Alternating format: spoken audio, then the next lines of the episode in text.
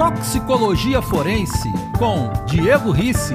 Participe através do e-mail podcast@ujuriapericia.com.br. Olá, Diego, tudo bem? Tudo bem, Alfredo? Tudo bem, ouvintes? Diego, a pergunta de hoje é a seguinte: Meu nome é Joyce, estou no quarto período de farmácia e gostaria muito da área de toxicologia forense. Como os médicos que fazem a necrópsia de um cadáver com suspeita de morte por utilização de venenos se protegem? Não há risco de eles também se envenenarem? Muito bem, Alfredo. É uma pergunta excelente e que muitas pessoas, né, muitos colegas ali que trabalham né, na necrópsia, não só os médicos, mas também os técnicos de necrópsia, eles é, não se atentam para essa questão, uma questão muito importante. Tá?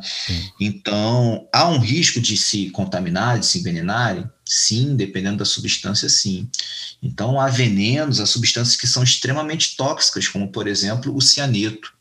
Né? E ele deixa um odor característico.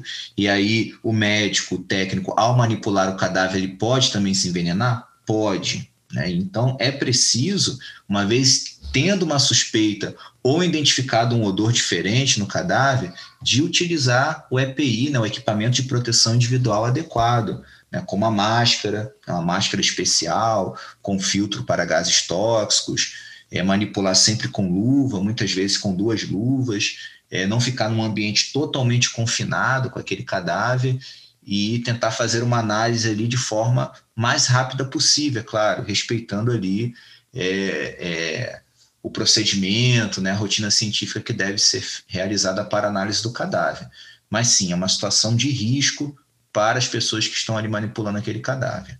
E é realmente algo bem, bem preocupante, porque é, teria que ter uma comunicação do colega que fez o, a perícia de local, né? E lá ele vai ter mais ou menos isso aí, os próprios investigadores que podem escutar alguma história e avisar para o pessoal que vai abrir esse corpo, né? Porque muitas das vezes é esse corpo está no meio de outros corpos onde que serão necropsiados e uma dessa aí o colega acaba se intoxicando. Mas é isso aí, Diego. Muito obrigado, meu amigo, e um grande abraço. Um abraço, Alfredo. Um abraço aos ouvintes.